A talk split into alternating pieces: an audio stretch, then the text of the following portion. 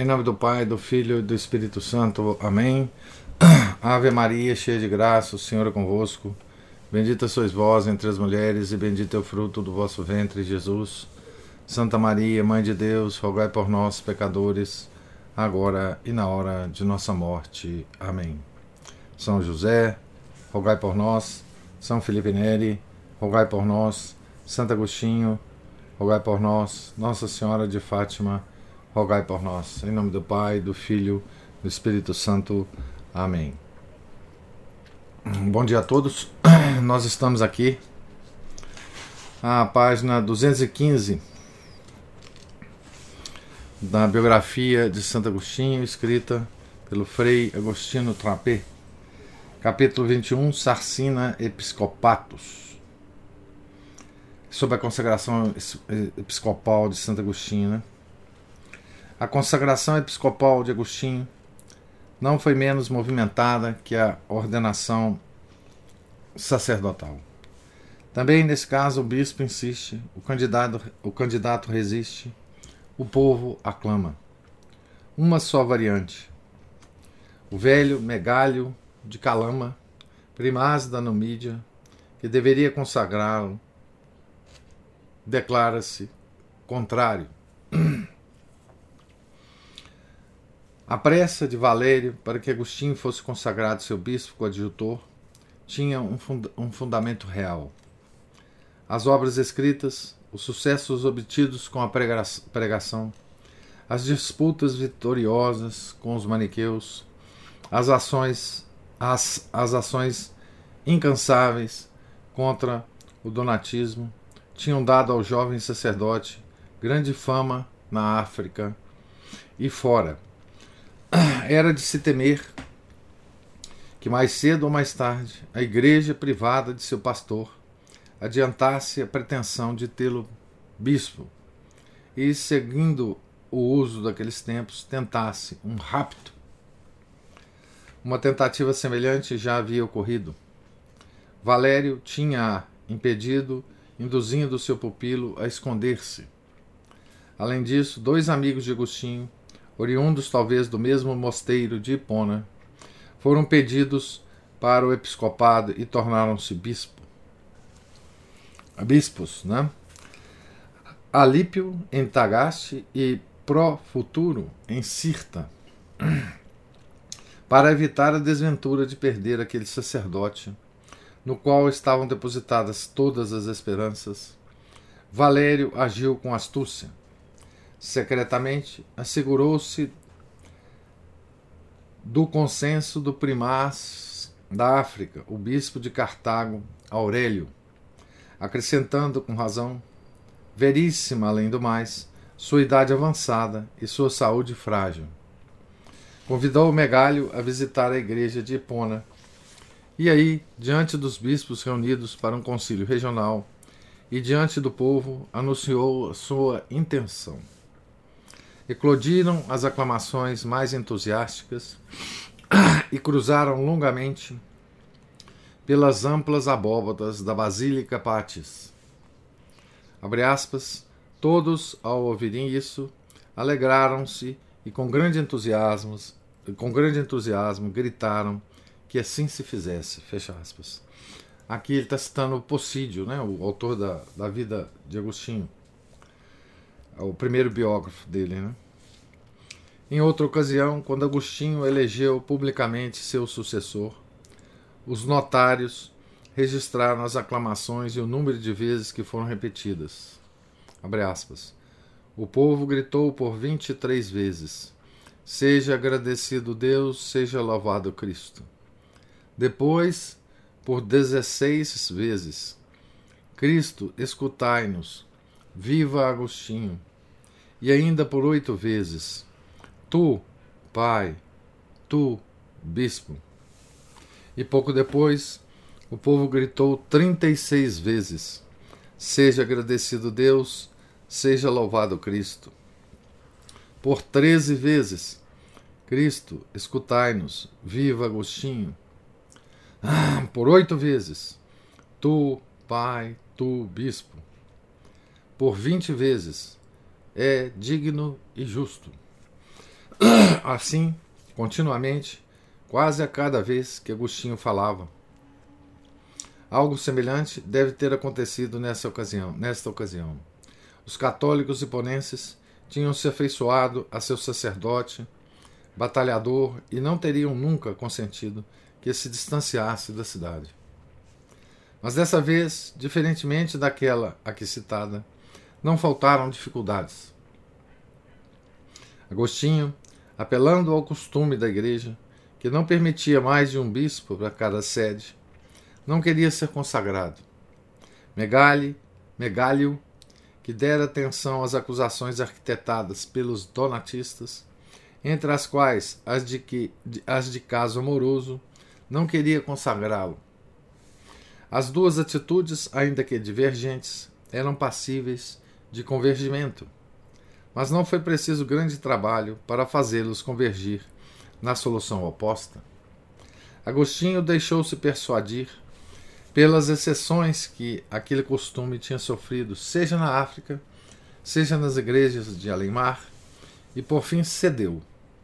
Não sabia, porém, naquele momento, que havia a proibição de um concílio universal, o de Niceia, e mais tarde, sabendo disso, lamentou vivamente o acontecido. Megalho reconheceu logo que tinha sido enganado e confessou publicamente o seu erro. A consagração episcopal de Agostinho ocorreu entre a ascensão do ano de 395 e agosto de 397. Comumente a assinalavam e muitos hoje a fixam em 395. Argumento: o crônico de Próspero. Argumento: o crônico de Próspero. Outros a deslocam para 396, baseando-se no fato de que, depois de 4 de abril de 397, data da morte de Ambrósio, quando compôs dois livros célebres para responder às perguntas de Simpliciano, que havia sucedido Ambrósio, Ambrósio encontrava-se, abre aspas, precisamente no início do, do episcopado, fecha aspas. Os últimos estudos não consideram provavelmente o argumento para a segunda data e insistem na primeira. Certo é que em agosto de 397 subscreveu como bispo de Pona as atas do concílio de Cartago. Valério estava, portanto, morto. A responsabilidade episcopal de Agostinho já era plena e permanecerá, e permanecerá tal por 33 anos. Desse bispo excepcional sabemos muito. Sabemos quais foram as múltiplas atividades de pastor e de teólogo, e quais as disposições interiores. Convém, antes de tudo, recordar estas últimas, as disposições interiores. Né? Abrem-nos uma passagem para conhecer o ânimo do homem, de um homem certamente extraordinário que foi um contemplativo por inclinação e um bispo por obediência. O episcopado foi para ele um peso, uma sarcina, que é, faz parte do, do título, né? Sarcina Episcopatus, o peso do episcopado. Né? Nunca o amou embora o tenha aceitado por amor e exercido com amor. Abre aspas. Porquanto toca a minha comodidade. Abre aspas para Santo Agostinho. Né? Ele escreve aos monges de Cartago, né? por volta do ano 400. Porquanto toca a minha comodidade, preferiria muito mais trabalhar com as mãos todo dia em horários determinados como se faz nos mosteiros bem ordenados, e ter depois outras horas livres para ler e orar ou estudar as Escrituras, ao invés de sofrer o tormento e a perplexidade das questões alheias. Mas, continua ele, somos os servos da Igreja e servos, sobretudo, de seus membros mais fracos. Fecha aspas. Sentia-se, na verdade, ele chamava-se explicitamente, explicitamente servo de Cristo e em seu nome servo de seus servos. Fecha aspas. É seu o aforisma praesse est podesse, do qual tira para si e para os outros todas as consequências. Até não considerar bispo a quem aspire a presidir, mas não a servir. E dá razão disso, e dá, e dá razão disso. Bispo é um título de serviço, não de honra. O serviço é um tema habitual em seu pensamento. Até se pode dizer que constituía a raiz de sua espiritualidade episcopal. Sente-se, antes de tudo, servidor da igreja de Hipona. Abre aspas. Devo ser solícito principalmente pela igreja que me foi confiada, de quem sou servidor, e a quem desejo não tanto presidir quanto servir. Non tam praesse, quam prodesse desidero. Gostaria de voar a Tagaste para encontrar Piniano e Melania, chegados de Roma, mas não pode. Não porque fazia frio, mas porque, abre aspas, o povo de Hipona, do qual o Senhor me constituiu servidor, encontra-se em dificuldades e não é lícito ao bispo ausentar-se, fecha aspas. Quando então ausenta-se de Hipona para o serviço que deve à Igreja Universal, explica a razão aos fiéis. Eis um texto. Suplico-vos em nome de Cristo que não nos entristeçais pela minha ausência corporal. O fato de minha saúde frágil não me permitir livrar-me de todas as incumbências que exigem de mim os membros da Igreja, aqueles membros a, a cujo serviço impelem-me tanto o temor Quanto ao amor a ele, entristece-me mais, talvez, do que entristeça a vós. Saiba de fato a vossa caridade que nunca me ausentei de vossa presença por caprichosa liberdade, mas por dever da necessidade. Essa incitou muitas vezes outros santos irmãos meus a afrontar também os incômodos de viagens por mar e além mar, das quais, por outro lado, tive de me abster sempre, não por má disposição de ânimo, mas por minha saúde frágil. É, fecha aspas para Santo Agostinho aqui, né? Esse tema do serviço volta ao pensamento e aos lábios de Agostinho, especialmente por ocasião da consagração episcopal de algum colega ou no aniversário da sua. Em suma, dessas ocasiões tomou por tema de seu discurso as seguintes palavras. Abre aspas. Quem preside a uma comunidade deve saber, antes de tudo, ser servo de muitos. Fecha aspas. Preside, se serve. Sua, sua conclusão foi que não há bispos maus, pois se male non episcope. Se mal, não bispo, né? E a quem desejasse replicar, dizendo: É bispo porque está na cátedra, responde com decisiva e incisiva ironia. Abre aspas. Também o espantalho está no vinhedo. Estem fenos custos in vinies. Fecha aspas. Mas essa doutrina, tão forte e tão consequente, não impede o piedoso bispo de colocar em guarda os fiéis contra o escândalo de um titular indigno.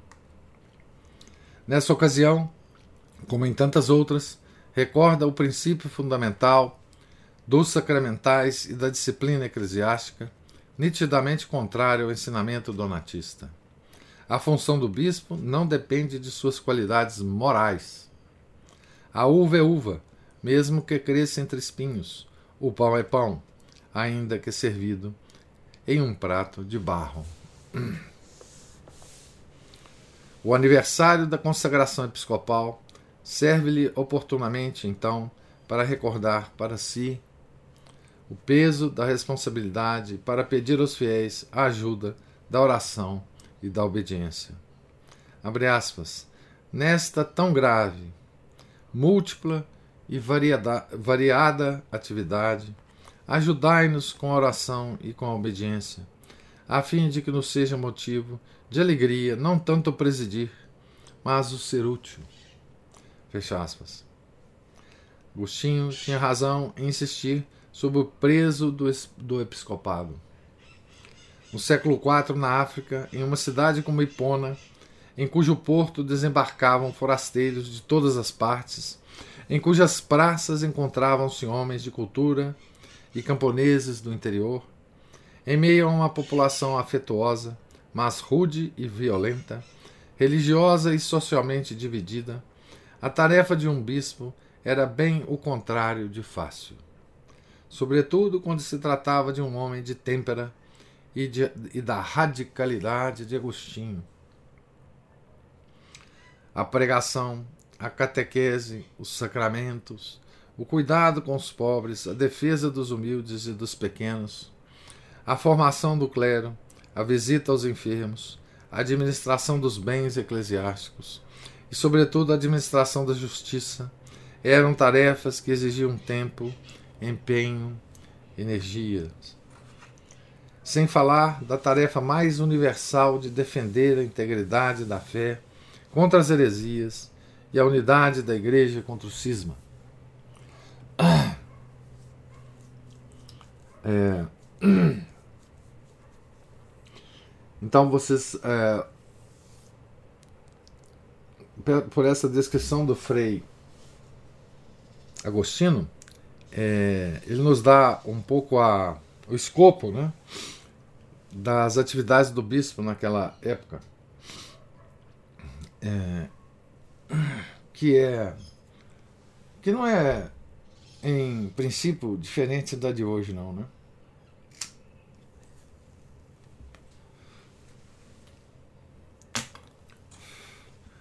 Então, ele tem uma parte. é, a maior parte da função dele é do poder espiritual, né? Mas na diocese ele tem também um poder temporal, né? Ele tem que resolver questões temporais muito importantes para a diocese, né? Então imagina um homem que dedicou toda a vida dele ao estudo, não é? E que tinha dedicado a vida pós-conversão a uma, um desejo né, da vida monástica, da vida.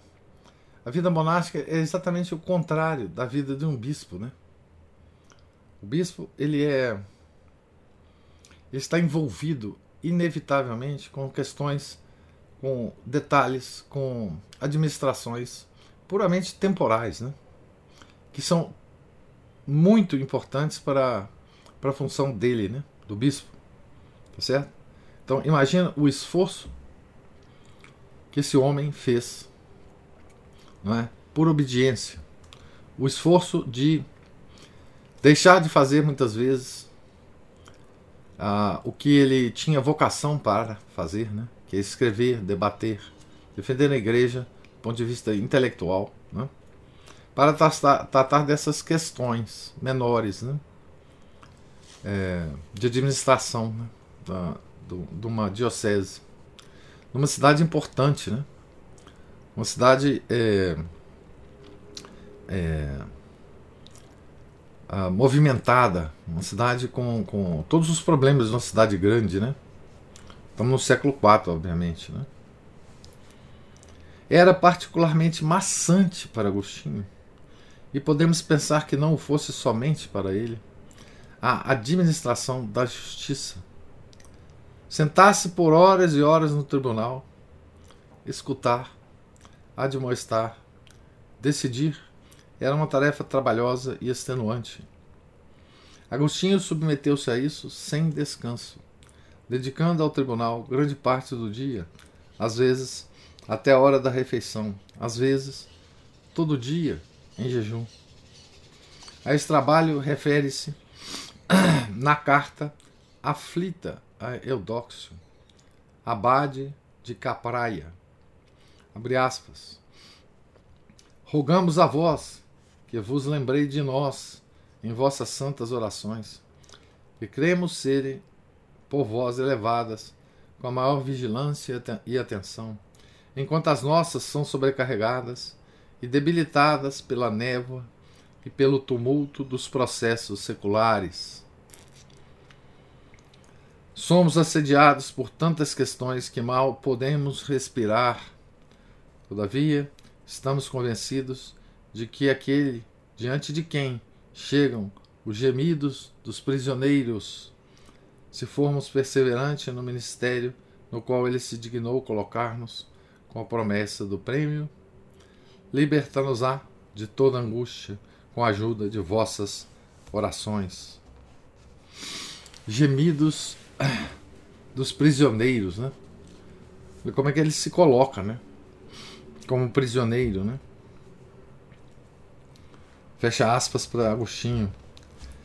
Mas se o bispo de Pona sentiu fortemente o peso do, do episcopado e colocou em relevo seu caráter de serviço, que lhe é essencial, descobriu também e ilustrou para si e para os outros a raiz da qual emana, que é o amor. Abre aspas. Seja empenho de amor apacentar o rebanho do Senhor. Fecha aspas. Essas palavras solenes fazem parte de um discurso. O leitor dessas páginas quererá lê-lo por inteiro para comentar o Evangelho de São João e encontram no próprio Evangelho de São João sua razão. Aí se narra que o Senhor, antes de confiar a Pedro seu rebanho, exige uma tríplice profissão de amor. Abre aspas, como se dissesse: O que me darás? O que me oferecerás? Por que me amas? Isto me darás? Isto me oferecerás? Se me amas, apacenta minhas ovelhas. Fecha aspas. São adequadas, Agostinho, a palavra desse mesmo, que esse mesmo dirige a Pedro que havia pedido para permanecer com o Senhor sobre o Tabor. Desce, ó, abre aspas para Santo Agostinho. Né? Desce, ó Pedro. Desejavas repousar sobre o monte, mas não. Desce. Proclama a palavra. Trabalha, suporta o cansaço, sofre os tormentos. A realização de teu desejo, ó Pedro, está reservada, mas para depois da morte. Agora o Senhor mesmo te diz: desce à terra para trabalhar, para servir, para ser desprezado, para ser crucificado. Desceu a vida para morrer, desceu a vida com letra maiúscula para morrer. Desceu o pão maiúsculo para sofrer a fome. Desceu a via para cansar-se no caminho. Desceu à fonte para sofrer sede. E tu te recusas a trabalhar? Não busques teu interesse. Tenha caridade. Proclama a verdade. Chegarás à eternidade. Encontrarás a paz. Fecha aspas. O episcopado, portanto, não é para Agostinho um bem desejável por si mesmo, indecenter appetitur, appetitur, mas um ofício que se aceita como testemunho de amor a Cristo. Um amor que deve ser humilde, desinteressado, generoso. Humilde, porque é consciente de que a raiz da salvação não está no ser bispo, mas no ser cristão. Desinteressado, porque deve apacentar as ovelhas de Cristo, não, não como próprias, mas como de Cristo, buscando entre elas não a própria glória, o próprio domínio, os próprios ganhos, mas os de Cristo, generoso, porque deve ser mais forte que a morte. Por isso, Agostinho nutria um grande temor pelo fato de ser bispo, mas se alegrava sumamente pelo fato de ser cristão. Abre aspas. Enquanto me atemoriza aquilo que sou para vós, conforta-me aquilo que sou convosco. Para vós sou bispo, convosco cristão. Aquele é um título de um encargo recebido. Esse é um título de graça. Aquele é uma fonte de perigos. Esse é a fonte da salvação. Fecha aspas.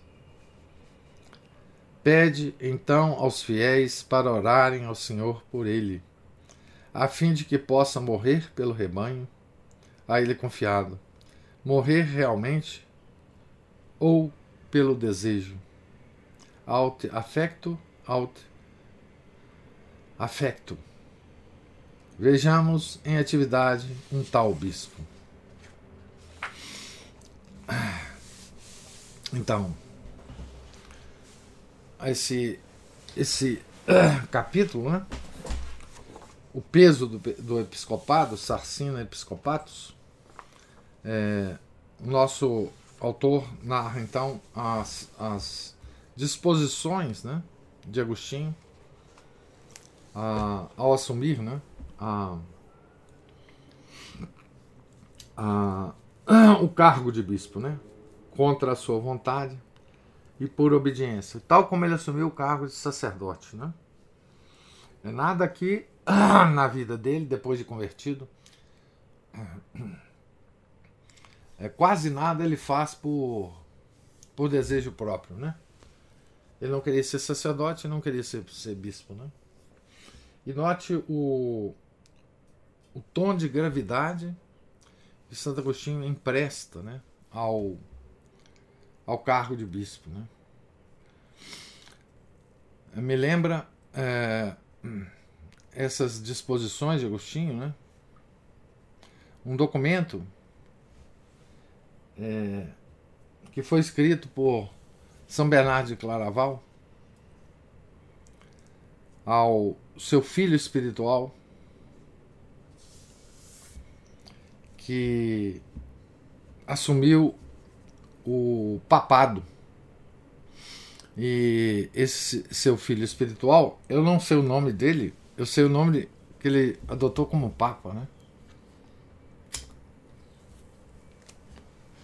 Mas ele era do mosteiro de São Bernardo de Claravão. Papa Eugênio III. E ao assumir o, o, o cargo de Papa, então ele era monge de São Bernardo, né? E se alçou ao, papa, ao papado, né? E ele pediu a São Bernardo para escrever para ele umas uns conselhos, né? Uns conselhos. E é uma coisa extraordinária o documento que São Bernardo Claraval escreve. É, esse documento é chamado de considerações. É, deixa eu ver se eu acho ele aqui.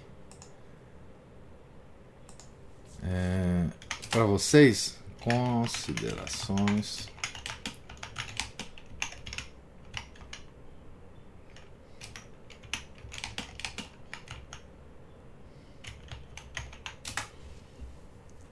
Ah, tem inclusive em tradução.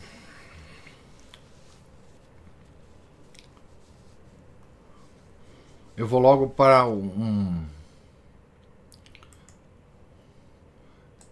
Uh,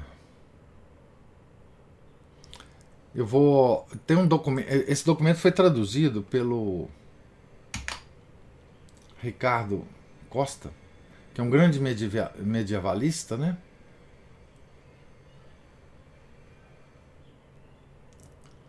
Eu vou colocar aqui, depois eu vou colocar no vídeo do YouTube também. No...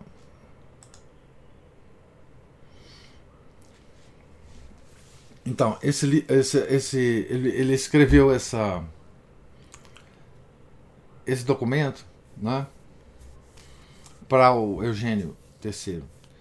E todo o tom desse documento, vocês podem ler lá, é de preocupação com a alma do seu discípulo, São Bernardo de Claraval. É, ele chega a, a considerar que a, o cargo que ele assumiu coloca em risco a própria alma dele, né? Imagina um papa, né?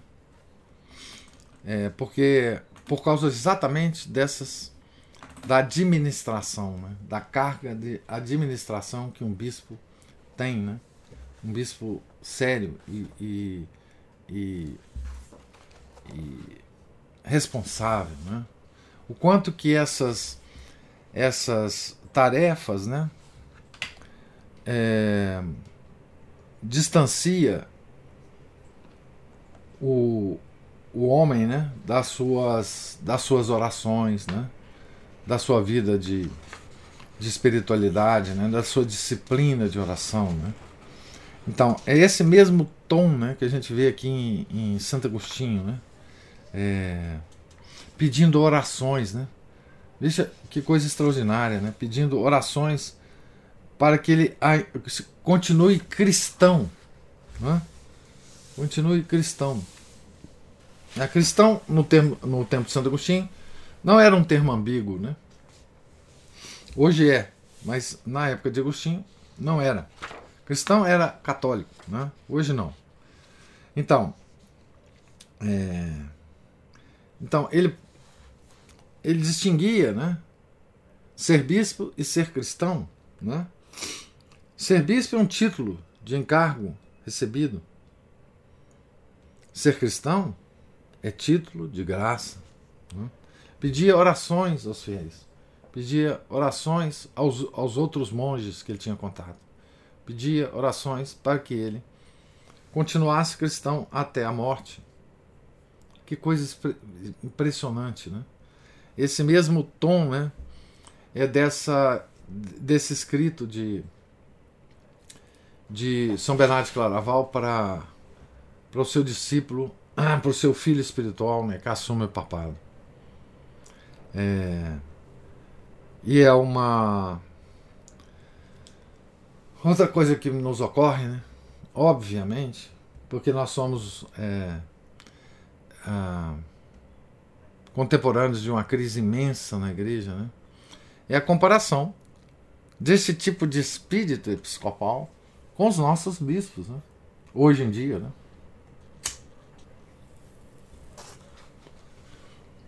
É...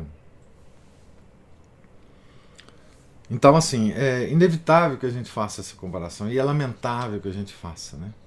Como que isso se perdeu, né? Como que essa riqueza inteira de tradição da igreja, né? Se perdeu. Mas eu quero ouvir agora as considerações de vocês, se houverem, sobre esse nosso capítulo aqui, o capítulo 21 que nós lemos, Sarcina Episcopatos. Sim, Márcio. É, bom, não falta é assunto desse pedacinho aí. Né? Não, não falta não. A gente vê o, o, a questão, é, o pensamento, o modo dele pensar é muito parecido também. Vamos lá. Bento, provavelmente a regra chinesa deve dizer alguma coisa, né? Que coincide também com aquilo que Nosso Senhor falava sobre liderar, presidir, né? Que é servir, não como, como fazem os, os, os governantes né, dos pagãos, que são igual os nossos ditadores de hoje em dia, né? Mas servir, ser o menor de todos, estar disposto a todos e cuidar da alma de todos né? Esses, ele, todos esses aí são comparados a um pai. Então ele tem que proteger, servir, cuidar. Né? Pensa bem que você falou aí, o bispo que visitava os enfermos. É. Meu Deus, nem para que hoje em dia faz isso. É. É mais um bispo. Né? Então, exemplo, aqui certamente de, de, de, esse choque né, de, de, de de diferenças aí entre o que é hoje e um exemplo aí que, que Santo Agostinho deixou, né? Mas o que mais chamou a atenção foi isso. E que São Bernardo estava certíssimo né? nessa questão de, de. Inclusive, que coincide também com o que São Bento falava, Aliás, foi dia dele outro dia aí, foi, foi quando? Foi 11? Foi ontem. É, que é, teria que cuidar das almas do, dos, dos, seus presididos, mas também cuidar para que a dele também é, se salvasse. É. Né? E, e que. E, e, e, que os seus presididos seriam responsabilidade dele, ele teria que prestar contas das almas deles, isso. inclusive no juízo dele. É. Né? E isso me chamou bastante atenção. E, bom, o resto aí, se o senhor quiser tecer algum comentário a respeito, porque, inclusive, os pais de família também, de certa forma, de forma é, análogo a isso, ele também tem uma responsabilidade pelos, pelas almas dos seus guiados, né? É mais um dever de Estado. Né? É uma... O senhor falou dos deveres de Estado, só eu, eu, eu, disse na maior rapidez, na maior pressa, e mesmo superficialmente sobre os deveres de Estado da catequese, duraram duas sessões de uma hora. Mas se tivessem, eu acho que umas, um mês inteiro, talvez não se esgotaria. Não. Bom, mas aí é com o senhor agora. Muito obrigado. É, pois é. Hoje, o que a gente vê. Na... Hoje não, né? É, sempre houve isso, mas hoje com só há isso, né? Nós vemos uh, o cargo de bispo né, como um cargo almejado, é, como se fosse numa é, um, um, encargo de subir na carreira né, eclesiástica. Né? Então, é, o, então o, o, digamos assim, um padre é,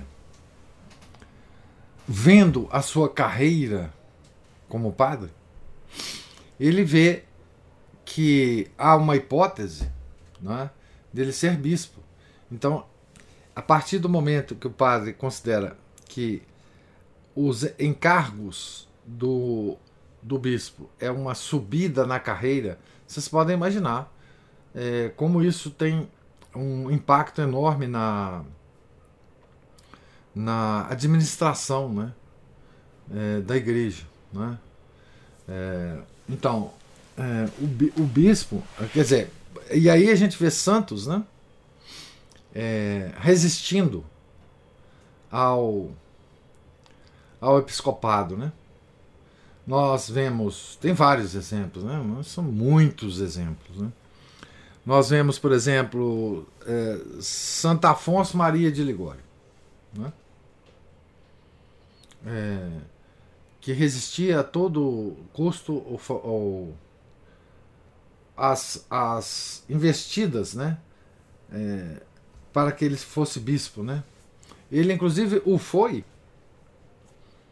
por dois ou três anos apenas, porque ele assumiu o episcopado com a promessa de que ele ficaria pouco tempo nessa tarefa. Né? É, vemos São Felipe Neri resistindo, né? Na verdade, São Felipe Neri, ele, o, o Papa Clemente VIII queria fazê-lo cardeal, né? Cardeal não é uma uma o cardeal não é um título é, da igreja. A igreja existem padres e bispos, né? E papa. O cardeal é uma outra coisa, mas o Clemente VIII queria fazê-lo cardeal, né? E, e ele resistia, quer dizer, a, ao longo da história da igreja, nós temos assim milhares de exemplos né, de padres, é, que, de sacerdotes que resistiram é, com sucesso à, à investida, seja de, de, de, seus colegas, seja do povo, seja do, é, do próprio Papa, para assumir esse, essa tarefa, né? porque eles sabiam. Né? o custo que isso tem, tem, tinha, né? porque eles davam a devida importância a esse cargo. Né? Ser bispo não é brincadeira. Né? É, ser bispo é um serviço. Né? Hoje, ser bispo é tipo um cargo que você assume com visibilidade na igreja, porque talvez, quem sabe, você sendo um bispo, você chegará a cardeal. O cardeal hoje é, é, é uma espécie de cargo acima do bispo, que todo bispo almeja, né? todo bispo almeja ser cardeal, né? Uh, um dia, né? E quer dizer, tudo isso se transformou na igreja como uma espécie de cargo de uma empresa qualquer, né? Você vai subindo nos cargos, né? Simplesmente, né? E, e, e pronto, né? Isso na melhor das hipóteses, porque é, existem aqueles que almejam esses cargos por pura por puro objetivo é, digamos assim político apenas para é, avançar certas agendas políticas eu não digo política partidária não estou falando política partidária não mas certas agendas políticas dentro da igreja não é? É, Portanto, quer dizer, enfim, hoje, é, quando a gente vê né, um bispo como Santo Agostinho, que assumiu o bispado e passou 33 anos nesse cargo, veja que coisa impressionante, né? Quase metade da vida dele. Como bispo, sofrendo, né? e mesmo assim mantendo o cargo. Mesmo assim, entendendo a gravidade do cargo, entendendo a gravidade das tarefas que ele fazia, inclusive para a própria salvação dele. É? Veja a, a questão que ele se colocava. É? É, isso tudo por obediência, né? por amor às almas que estavam sob a sua direção. Né? E, Imagina o enorme esforço né, que esse homem fez para produzir, né, porque ele não, ele não é, desistiu da vocação dele. Né? Ele, aliás, ele vestiu essa vocação com o, o próprio manto do bispo. Né? É, ele nunca é, é, desistiu de defender a igreja contra as heresias, de escrever, de refletir, de, enfim, comunicar por, por, por escrito, né? essa vocação dele, essa era, era a vocação dele. Né? É uma beleza né? você acompanhar um homem desse, né? É, é, para e passo com, aqui, com, com o tempo dele, com as dúvidas dele, com os temores dele. Né? com tudo o que ele fazia e escrevia, né? Porque Santo Agostinho é, ele tinha essa necessidade, né, intelectual de entender onde ele estava, de explicar para as pessoas o que, que ele estava fazendo, por que, que ele estava fazendo, se explicar e explicar ao seu povo, né, ao seu povo de Pona, né. É, isso nos deixa um legado, né? em termos de escrita, né? extraordinário, né? extraordinário. Para entendermos, inclusive, né? É, essa organização extraordinária da igreja, né? Ah, porque o bispo é o sucessor do apóstolo, né? ele tem a responsabilidade com o seu rebanho, a mesma responsabilidade que Paulo tinha, né? com todas as igrejas que ele ia fundando, né? a responsabilidade de ter contato com as igrejas. Né? Na época de Paulo era muito difícil, porque ele fundou igreja em tudo quanto é lugar do mundo. Né? Mas ele escrevia cartas, ele se preocupava, ele mandava enviados dele para as igrejas para saber como é que estava, para saber os problemas. Então, no, no nível de organização da igreja na época de Paulo, Paulo tinha a mesma preocupação né? Com Santo Agostinho, a igreja já está mais organizada, né? Ah, e, e, mais é, regionalizada, mais é, com administração mais, mais é, ah, azeitada para o cargo de bispo, né? Mas é a mesma preocupação. É a mesma preocupação que Paulo tinha, a, a mesma preocupação que Santo Agostinho tinha, a mesma preocupação que vai ter Santa Afonso Maria de Ligório, a mesma preocupação que vai ter São Francisco de Sales, né? É, enfim, né? É, E isso é uma beleza a gente ver, né? Uma beleza a gente ver essa é, essa tradição da igreja, né? Do sucessor dos apóstolos, né? Que hoje, enfim, foi é, completamente esquecida, né? É, e como eu disse, o cargo de bispo hoje é quase um, um cargo administrativo numa grande empresa. Né? Um cargo que a pessoa é, almeja apenas pelo cargo né? e não pela responsabilidade do cargo.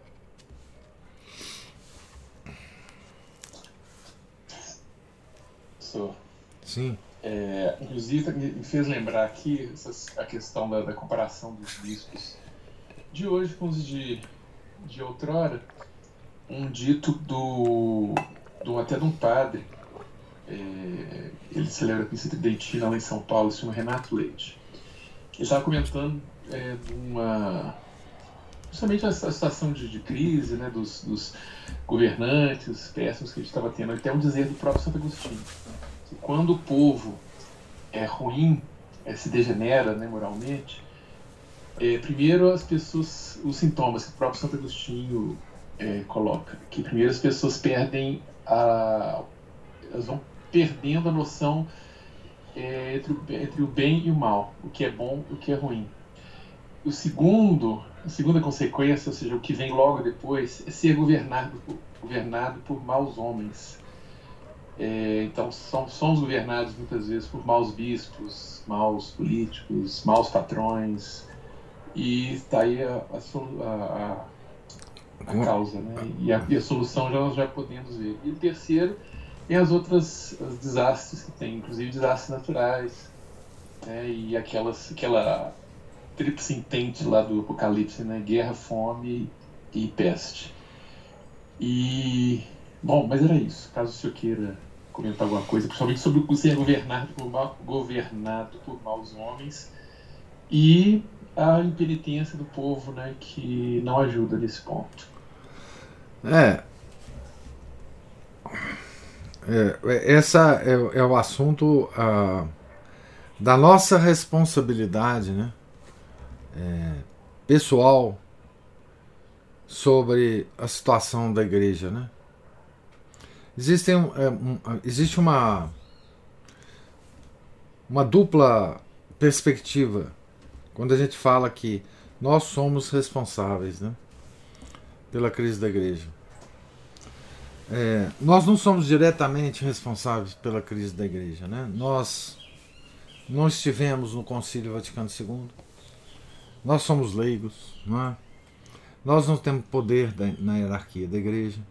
Portanto, qualquer coisa que possa mudar a situação da igreja hoje não não terá origem em nós diretamente, né? Então, com esse raciocínio, a gente pode é, simplesmente é, nos desresponsabilizarmos, né, disso tudo que está ocorrendo. Ah, não, isso não é culpa minha e não vai ter a minha a minha mão para a resolução desse problema. Isso é verdade, mas é, é só a metade da verdade. Né? Por quê? Porque a igreja ela é constituída também de nós, né? dos fiéis. Né? E os fiéis têm vários papéis que eles podem desempenhar para diminuir a crise, para consolar as pessoas, os nossos irmãos, né? Para entender a situação e, dentro dessa situação, comportar da melhor forma possível. Né? Nós podemos, sobretudo, para além de tudo isso, né? nós podemos rezar. Né? Nós podemos, de volta, de, de volta ao assunto, né? é, nós podemos é, ser uma reserva de oração, por mais imperfeita que isso seja, por mais imperfeito que isso seja, como uma espécie de substituição, né? dos antigos mosteiros. Né?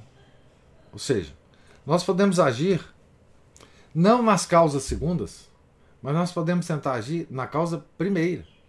Né? É, rezando, pedindo a Deus. Né? É, quando a gente reza, a gente está agindo sobre a causa primeira, para que ela então haja através das causas segundas e nos atenda, nos atenda às nossas orações. Né? É, nós podemos ser, nós podemos é, realizar perfeitamente né, os nossos deveres de Estado. Né? Nós podemos ser modelos de vida católica. Né? Tudo isso não vai resolver diretamente a crise da igreja. Tudo isso não vai determinar quem é herege e quem não é herege. Tudo isso não vai evitar que certas pessoas cheguem no topo da hierarquia da igreja. Mas nós podemos agir sobre a causa primeira, rezando, pedindo, é, sendo aquela reserva de oração que antigamente eram os monges e os seus mosteiros e as suas ordens. É? Mesmo sabendo o quão fracas são nossas orações, o quão imperfeitas elas são, mas nós podemos assumir essa responsabilidade, né? enquanto fiéis leigos. Então, é, e nesse ponto, nesse ponto, é que nós podemos dizer que nós temos responsabilidade e que nós temos culpa na situação da igreja. Rezamos pouco, rezamos imperfeitamente, é, não cumprimos perfeitamente os deveres de Estado, não somos bons exemplos de católicos. É, tudo isso tem um impacto grande na crise da igreja. Né? E, e, enfim, eu vejo assim, né? A nossa a nossa responsabilidade como fiéis leigos católicos. Né? Não rezamos suficientemente. Não somos é, bons exemplos de católicos. Né? É, essa é a nossa parte na crise da igreja. É claro, você pode falar, mas professor, nós somos também filhos dessa crise. Somos. Mas cada vez que Deus nos dá a graça de entender melhor e mais profundamente a crise, mais responsabilidade nós temos é, de ser, de sermos essa reserva de oração, essa reserva de exemplo, essa essa pelo menos essa resistência junto ao coração de Deus em relação à crise. Né? É assim que eu vejo, Márcio, né? nesse, nesse aspecto né, que você está dizendo, é, é assim que eu vejo a, a, nossa, a nossa função de católico leigo. Né? Ah.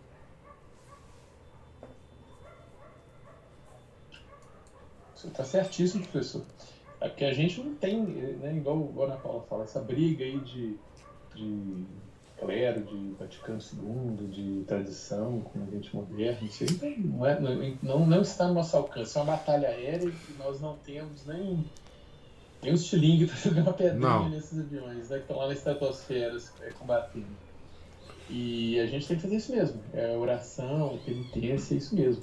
E aí, é, acho que eu já falei isso em outras aulas, e aí vou até falar de novo, porque tanto que é importante a gente rezar, inclusive, para para converter, como diz um, tem um livrinho lá, uma nota no livrinho, é converter o, o clero né, e santificar é, já, já, aqueles que já estiverem melhor, né, mas aqueles que não, conversão e santificação deles.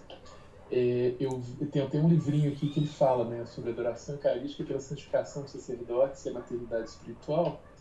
Peguei uma vez, achei, e falando um relato sobre o cardeal é, Cusano, bispo de Bressanone, no século XV, ele teve um sonho, e nesse sonho ele viu um monte de freiras né, rezando, E ele foi revelado, por exemplo, assim, na, na, nas religiosas, na mão de uma, uma freirinha lá, como diz aqui, ó, quase o menino, nas mãos dela, nas orações dela, sustentava o Papa. Isso. E nas mãos de uma freira idosa, bem enrugadinha, é, estava ele. O bispo. É, e, e ele, ele, ele, ele, depois nas viagens dele, descobriu é, onde é que foi, qual mosteiro que era, e, e pediu para conhecer a, a, a, conhecer a freira né, que rezava por ele. Porque ele, ele percebia né, exatamente isso aqui, ó, como diz aqui.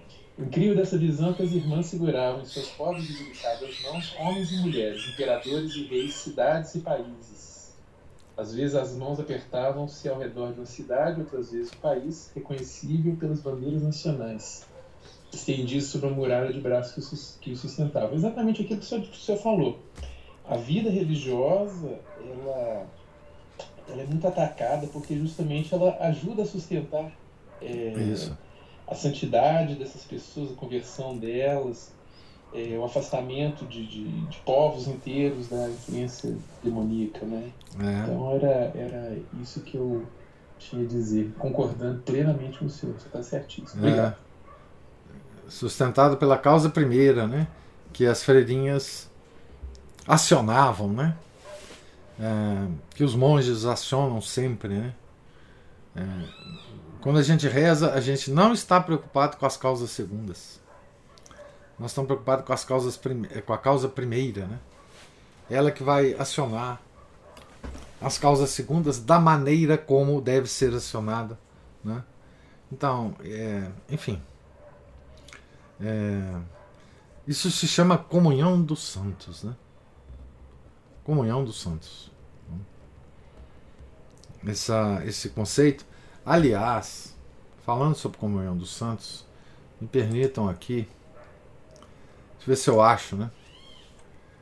Não sei se eu acho. Me permitam aqui. É, é, União dos Santos.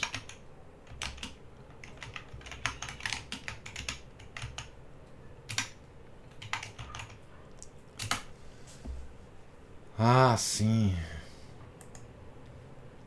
Tem um texto do Gustavo Corsão é... Sobre a comunhão dos santos. Muito bom esse texto. Muito bom. Eu vou eu vou colocar ele aqui para vocês. Se vocês não leram, é, é, esse texto é, é muito bom. Né? É, mas é isso, né? A comunhão dos santos é é, é isso que faz com que as coisas aconteçam da forma como é, você descreveu, Márcio. É, uma freirinha sustentando um bispo, uma freirinha sustentando um papa. Né? É, sustenta por causa da comunhão dos santos e por causa da causa primeira. Né?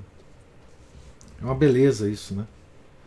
É, e a gente, por menos que a gente entenda essa questão complexa, teológica da comunhão dos santos, a gente reza todo dia no credo, né? Que a gente acredita na comunhão dos santos, né? Ah, no símbolo dos apóstolos, né? Então, toda vez que a gente reza um texto, a gente reza o credo e a gente se compromete é, com Deus que a gente crê nisso, né? Então vamos crer e vamos agir, né? mais nesse sentido. Né?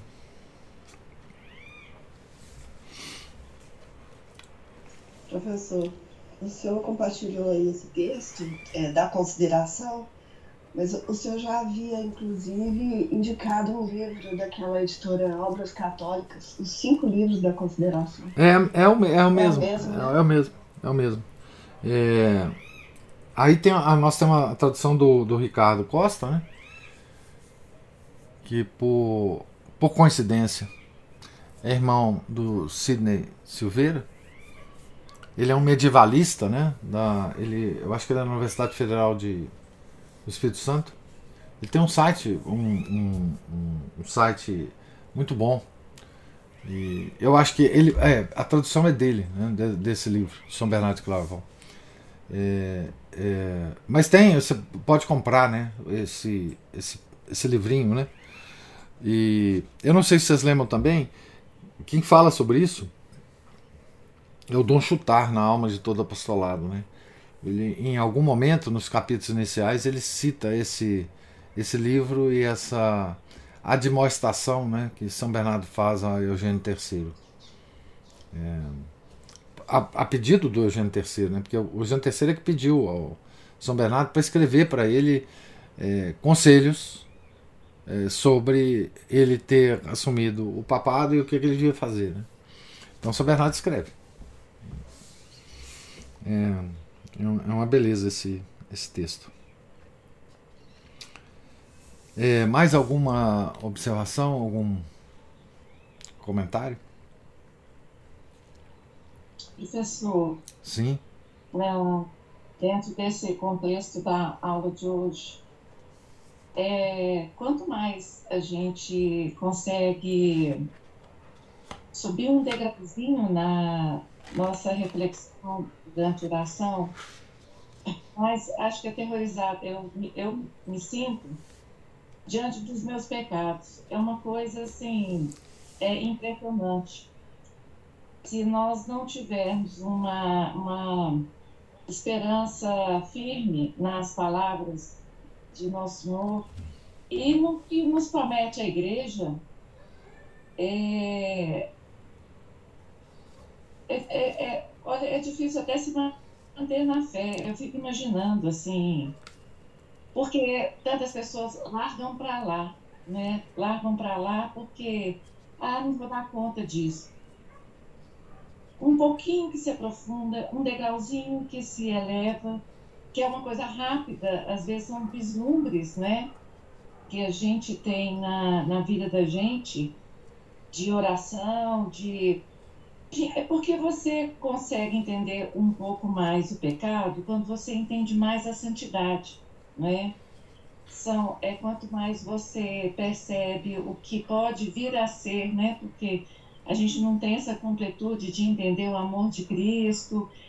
É, como nós estamos nele o tempo inteiro, não é desse jeito que a gente pensa que é. Ah, eu aqui, Deus lá, ou aqui está uma coisa, lá está outra. Quer dizer, é, Outro dia eu estava na, na, Não sei, acho que foi na adoração, não sei que eu estava na igreja da Boa Viagem. E eu estava bem, bem fixa na, na, oração, bem. Consegui, assim.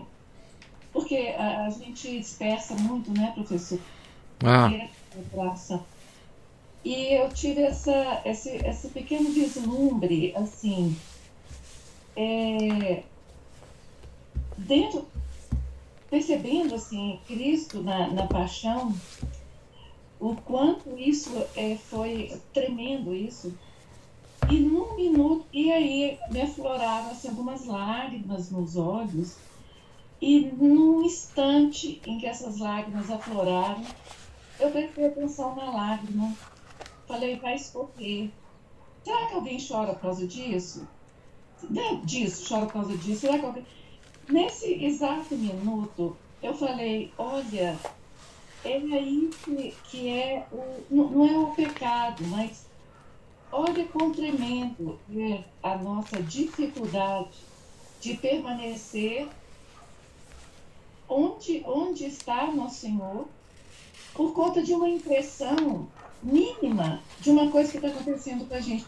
Você já desperta.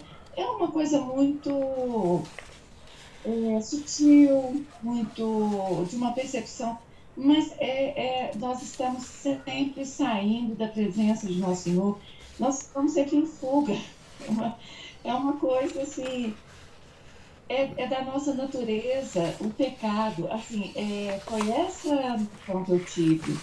Eu voltei para o pecado de novo, ou para a natureza. Não é, é para essa natureza decaída. É, é, não é, professor, é, esse tipo de percepção Não é essa coisa doida de purismo, de gente, sabe? Mas é uma ideia é, que a gente tem dentro desse contexto de oração, esse medo de Santo Agostinho, né? É, é, tão longe da gente, ninguém tem medo disso mais. As pessoas têm medo de outras coisas, né? É. Você tem medo de ser assaltado. Mas medo de perder a alma, ninguém nem pensa. Não, você tem medo do. Você tem medo do, do aquecimento global. É. De, de colesterol. Esse, esse, terror. Porque quando você consegue um, um pouquinho, um pouquinho de percepção do que é mais alto, e às vezes também tem que ser uma graça perceber o que não é, não é? São duas graças, uma para cima, outra para baixo. Sim. É, é aterrorizante, é o que só, só mesmo um santo, como Santo Agostinho e outros tantos santos, né? Agora, professor, eu queria só fazer uma notinha da aula de ontem. Essas aulas estão muito sensacionais. É, ontem o senhor citou a Gaudio Express. É naquele texto de fala é, sobre o maniqueísmo e a centelha divina. É, não sei se é na Gaudium Spes, mas eu acho que é nela que tem. É, é eu, eu, ontem, infelizmente, a, gente está numa situação que é muito difícil, nem sempre eu consigo assistir a aula. Quando eu assisti depois, é, eu não sei se senhor lembra, aulas e aulas passadas, que eu comentei a respeito de uma, de uma, de um apostolado de um rapaz muito sério que faz um trabalho aí até de divulgação é, é, de devoção à Nossa Senhora, uma coisa bacana que ele faz. Mas eu fui ouvir, ouvi-lo em outras situações e ele acabou falando, começa assim, vamos, é, começa falando que nós temos o Espírito Santo dentro de nós. Uhum. Temos o Espírito Santo. Eu, eu fiquei assim, encasquetada com isso, eu até comentei com o senhor, e aí eu fui procurar isso, realmente, é na Gaudio Express. E essa notinha eu queria ler, porque olha, professor, como é que está lá. É, é a Conciliação segundo Constituição Pastoral, Gaudio Express, número 3. Porque eu, eu acabei pesquisando isso, coloquei até no Facebook, de tanta lugar o registro. Por isso proclamamos a vocação altíssima do homem e afirmamos existir nele uma semente divina. E semente divina, exatamente. Semente divina. O Sacrosanto Concílio oferece ao gênero humano, professor. É. Olha, veja. É. Ao gênero humano. A colaboração. Colaboração com quem? Colaboração sincera da igreja para o estabelecimento de uma fraternidade universal que corresponda a essa vocação. Olha, professor, em cada frase, isso é um documento do Conselho Vaticano II. É, um dos principais documentos. Essa é uma das constituições mais influentes e mais impressionantes do Conselho. Então, pensa bem, não fala no batismo, né? Porque podia falar assim, é, é, que o batismo confere a graça santificante. Não, é para todo mundo. Não, é, e você percebe a fonte da dignidade humana? É a semente divina. É. A semente divina. É. E, e oferece o gênero humano, quer dizer, Gê... não é os batizados. Não, não. Não é os né? Salvação universal. E... Por que, que é gênero humano? Porque todo mundo tem essa semente. É, vai colaborar para essa gente toda com o estabelecimento de uma fraternidade universal. Isso. Você, não tem assinatura de um maçom aqui, professor, eu não sei o que, que é. é. Agora, pelo amor, né? é por isso que, que eu falo assim, como que é, eu, é, como que eu me confundi com o rapaz? O senhor pensa bem? Ah, o mas... tempo inteiro está sendo confundido. É, não, pois eu acho, eu acho que eu sei por que você se confundiu. É por causa da demonstração externa de uma certa piedade dele falar, inclusive, de Nossa Senhora. A gente se derrete todo quando uma pessoa fala pra gente sobre Nossa Senhora. Porque está falando sobre nossa mãe. Então, quando a pessoa fala, a gente fala: Nossa Senhora, esse cara deve ser muito piedoso. Está falando Nossa Senhora. Mas é, é, é, mais ou menos por isso que a gente se engana sempre. É, muita gente é enganada por isso, né? É uma Quer dizer, porque na alma nossa católica, Cristina, a gente nunca pode imaginar que a pessoa que fala de Nossa Senhora de forma aparentemente piedosa seja um gnóstico, um maniqueísta, um. Isso é uma coisa boa para nós, porque quando alguém está falando de Nossa Senhora para nós, nós ficamos é, sem uh, as armas. Né? E a gente cai. É isso mesmo. Fico imaginando essas, essas pessoas como aquelas que tu já certa vez é, nos chamou a atenção para a quantidade de católicos sinceros, verdadeiros, assim, piedosos, não, não piedosos, mas assim, que, que, que rezam com muita fé e estão aí espalhados nessas missas de macumba. Ah, sim? Que não tem. Né? Tem muitos. E, e, e nesse nível, porque eu fico imaginando que essa pessoa é, é, nós estamos nessa grande dificuldade, né, professor? Para onde correr. Porque o que há hoje na igreja é dissensão, é divisão. É... Bom, nós não. Eu, eu, eu falo assim, sabe, professor, que existe uma, um caminho que eu acho que, diante dessa confusão toda, eu fico pensando para mim mesma, assim, que eu só fui buscando as coisas porque, obviamente, é, alguma graça fui recebendo. É, então, é, hum, para me orientar no meio dessa bagunça, eu acho que é, é seguir esse, essa, uma certa linha, sabe, assim, de como as coisas foram acontecendo na minha vida, é, nesse sentido de busca. E, e aí, esses parâmetros que o senhor nos dá, eles são fundamentais, professor, porque a nossa tendência é, revolucionária, ela é impressionante. Revolucionária no sentido de, não que a gente necessariamente vá fazer alguma coisa, mas no sentido de que a gente se revolta. E, e isso nem sempre assim, há, há realmente um trabalho positivo como esse que o senhor faz de é, leituras, né? leituras seguras, leituras seguras, aulas seguras, é? mas sem muita questão de uma ação que, que escape a, a uma vida cotidiana mais centrada no pequeno, no pouco, né? sem, sem muita pretensão. Mas é isso, professor. Muito obrigado, Cristina, pela parte que me toca, mas assim, o que o que eu acho que a gente, principalmente agora, né, na, nessa época que nós vivemos, é primeiro entender o mundo em que nós estamos, né? E segundo, por quê? Por que entender, né? Não é simplesmente entender porque nós temos uma curiosidade, né? Mas entender para que a gente, com esse entendimento, a gente se posicione, nós nos posicionemos ah, no mundo tendo em referência uma vida católica integral. O quanto isso é possível hoje está é uma questão em aberto. O quanto nós podemos ter uma vida católica integral no mundo de hoje. Eu acredito que nós podemos. Porque nós temos toda a tradição da igreja, nós temos a fé que nos foi passada por Deus, a graça, né? ou por os nossos antepassados, ou por nossos amigos, nós temos a fé. E isso nos faz suportar todas as, essas questões do mundo moderno. Né? É essa fé que nos, nos dá alento. Né?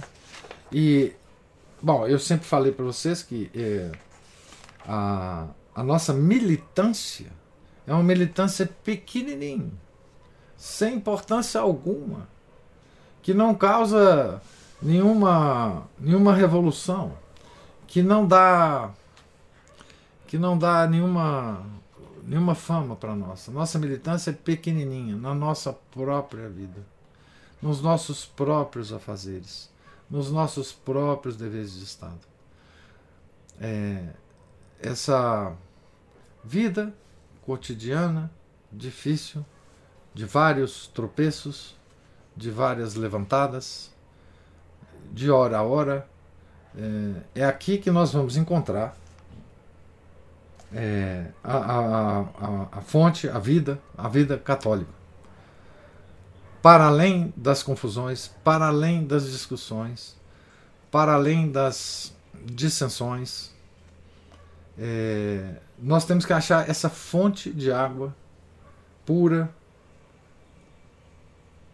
para nos consolar, né? Então assim, é, e essa fonte pode ser encontrada de várias maneiras, dependendo da, da, da personalidade de cada um. Né? É, e assim,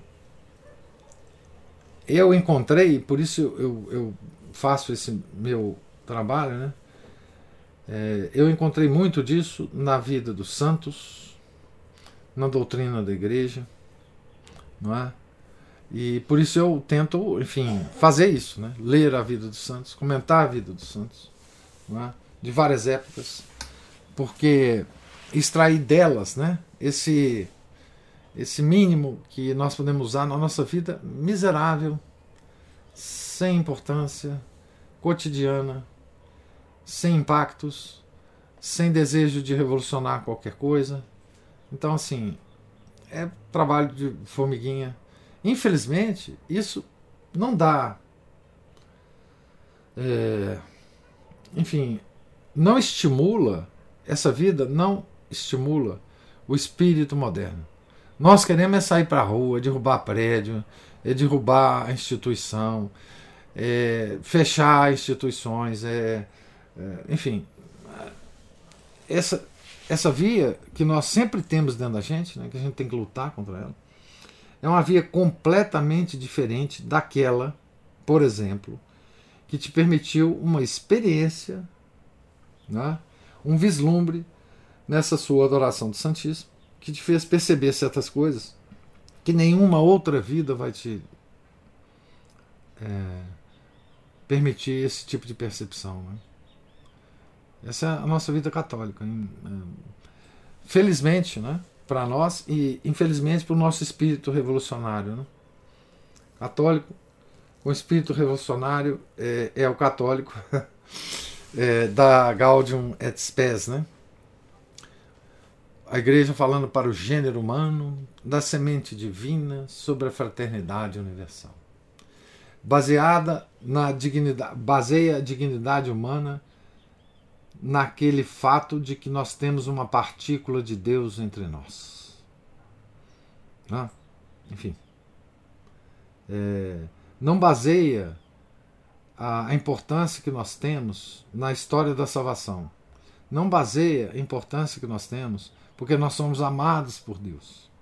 Não baseia a importância que nós temos no plano que Deus fez para nós, que mandou seu filho, que morreu na cruz por nós, que que esvaiu o sangue dele todo na cruz, né? Uh, mas na dignidade humana, porque nós temos uma centelha divina em nós, uma semente divina. Né? Então é isso mesmo. Realmente é, é impressionante, né?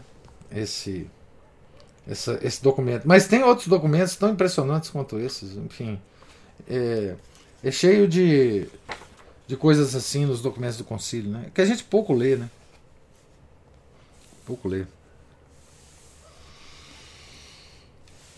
Mas é isso, gente. Deus lhes pague a presença, paciência, os comentários, né? Muito,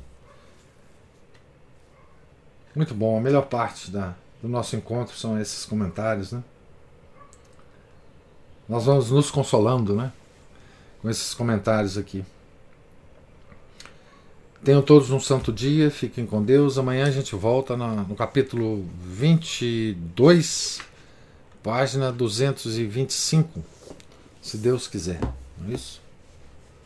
Em nome do Pai, do Filho e do Espírito Santo. Amém. Ave Maria, cheia de graça, o Senhor é convosco. Bendita sois vós entre as mulheres, e bendito é o fruto do vosso ventre, Jesus. Santa Maria, Mãe de Deus, rogai por nós, pecadores agora e na hora de nossa morte. Amém. São José, rogai por nós. São Felipe Neri, rogai por nós. Santo Agostinho, rogai por nós. Nossa Senhora de Fátima, rogai por nós. Em nome do Pai, do Filho, do Espírito Santo. Amém.